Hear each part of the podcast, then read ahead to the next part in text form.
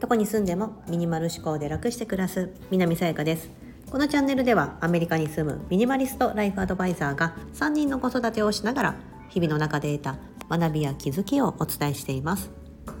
今日は人と関わらないことで起きるデメリットというテーマでお伝えしたいと思います。これはサブタイトルがあります。これは言い換えるとですね人は必ず人との関わりによって成長する。まあこれが答えみたいなところなんですけどあえて 今日は意外とマイナスなあのトークテーマにしてみました。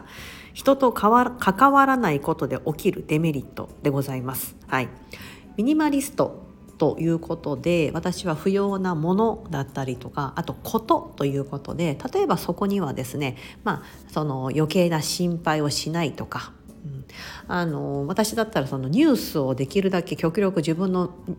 目からカットすることで、まあ、世の中で起きてるそのすごく悲しいとか残虐なニュースとかってたくさんあると思うんですがそれによって私結構感情を持ってかれちゃうタイプなのでそれをあえて自分からシャットダウンしてるっていう節があるんですけど、まあ、そういうふうにしてたりとかあとはよくミニマリストの人が、まあ、人間関係ですよね。人間関係の断捨離とか言われてたりとか、まあ、その広く浅くで付き合うのではなくて、まあ、自分のことを好きでいてくれる人とだけ関わるとか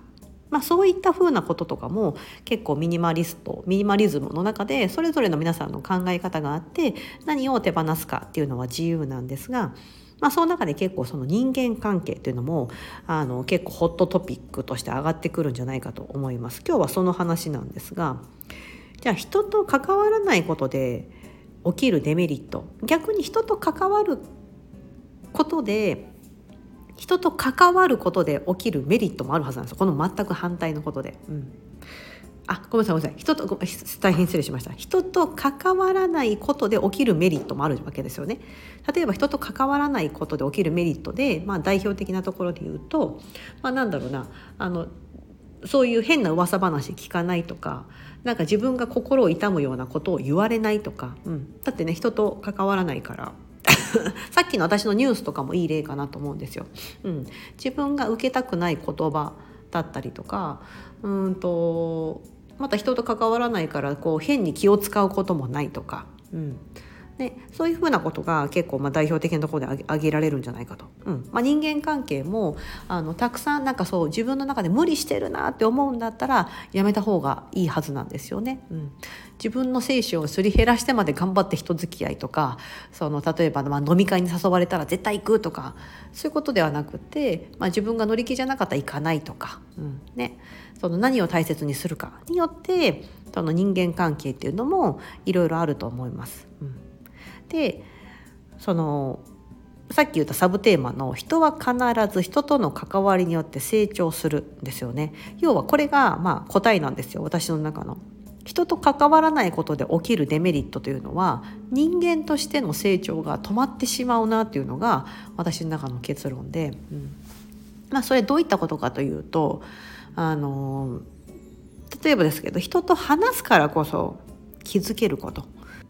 自分とは違う考えだったりとかを持ってる方からこう言われたりするとあなるほどねそういう考え方があるんだみたいな感じで気づきを得られたりとかしますよね。うん、それはあの要は自分の頭の中で考えていることではないことをその人が考えてたりしてそれ言ってることであなるほどそういう考え方があるんですねみたいな。うんまあ、そういったふうなことを人との関わりは得れることがあると思います。これが1つ目です。まあ、ちなみに3つあります。で、2つ目は、まあ、その知識が、あの、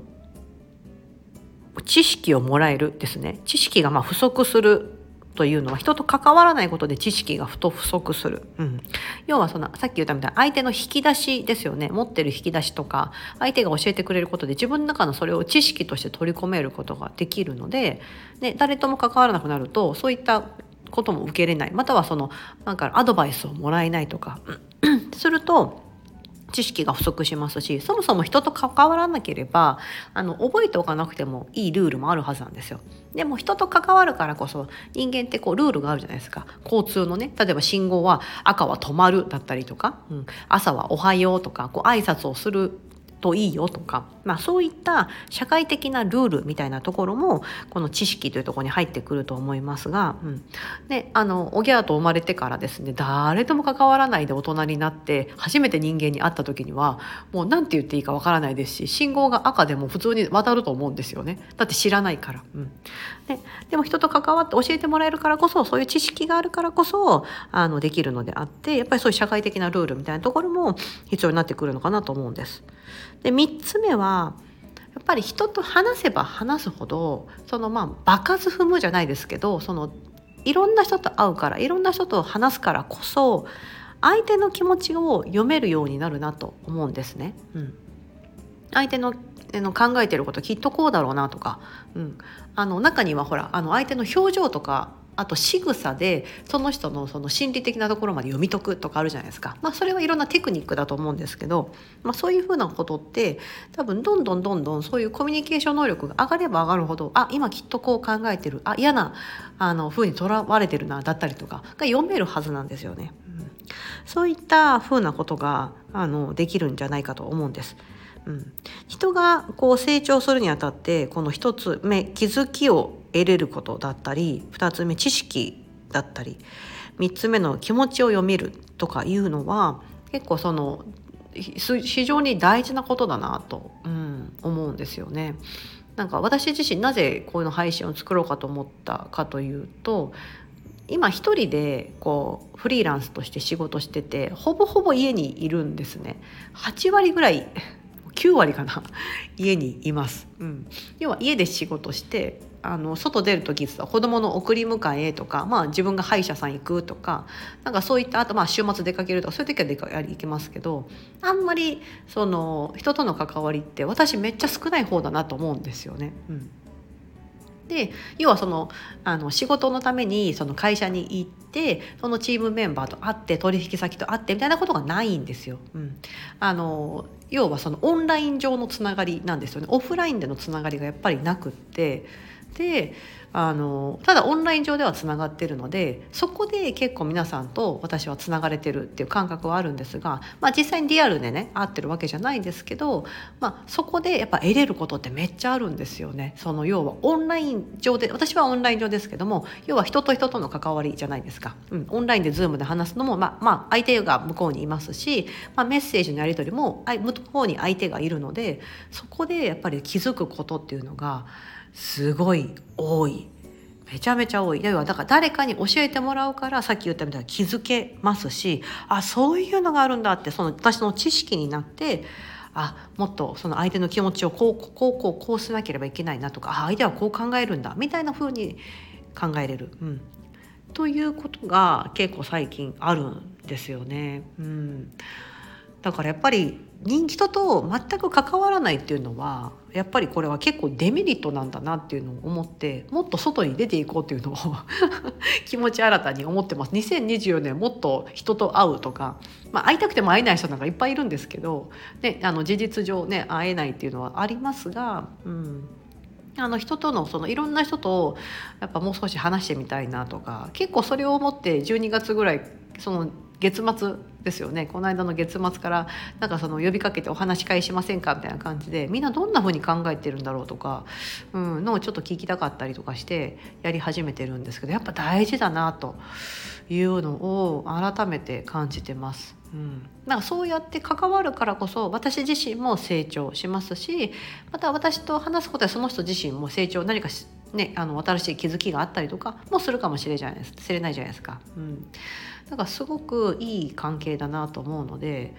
あのミニマリストになったからといってあの何でもかんでもこうそぎ落として人間関係ももう全くあのシャットダウンですってことではなくって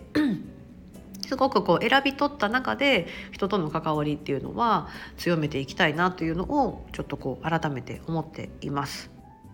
こうやってスタンド FM でつながってる方とも、まあ、何かこうお会いしたりとかもっとこうね、あのライブではお話できますけど、ね、できる機会があったらいいななんていうふうに思ってます。また夏に日本に帰る予定があるのでね。そうあのねスタンド FM はやっぱ日本のアプリケーションなどで日本にお住まいの方が非常に多いのででなんかそういうタイミングで会えたらなとかお話できたらなとか、うん、あのスタイフを聞いていただいている方で今度のあの S ビーイングという私の3ヶ月のオンラインサロンにご参加いただける方もいらっしゃるのでものすごい楽しみなんですです。っごい楽しみです。はい。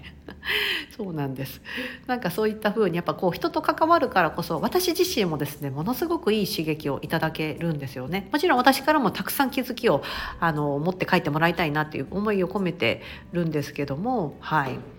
まあ、そういう風にですね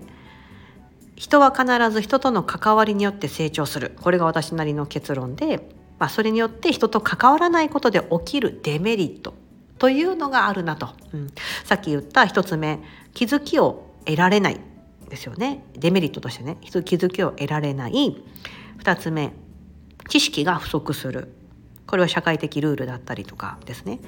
3つ目相手の気持ちを読めない。こういったデメリットが多分発生してしまうのでまあそのなんだろうな。自分のこう心理的安全性を保ちながらも関われるような人と、まあ、ちょっと関わることだったりとか、まあ、それ以外の例えば新しいね、なんかところに飛び込んでみるっていうのもすごく刺激になっていいんじゃないかなというふうに思っています。はい。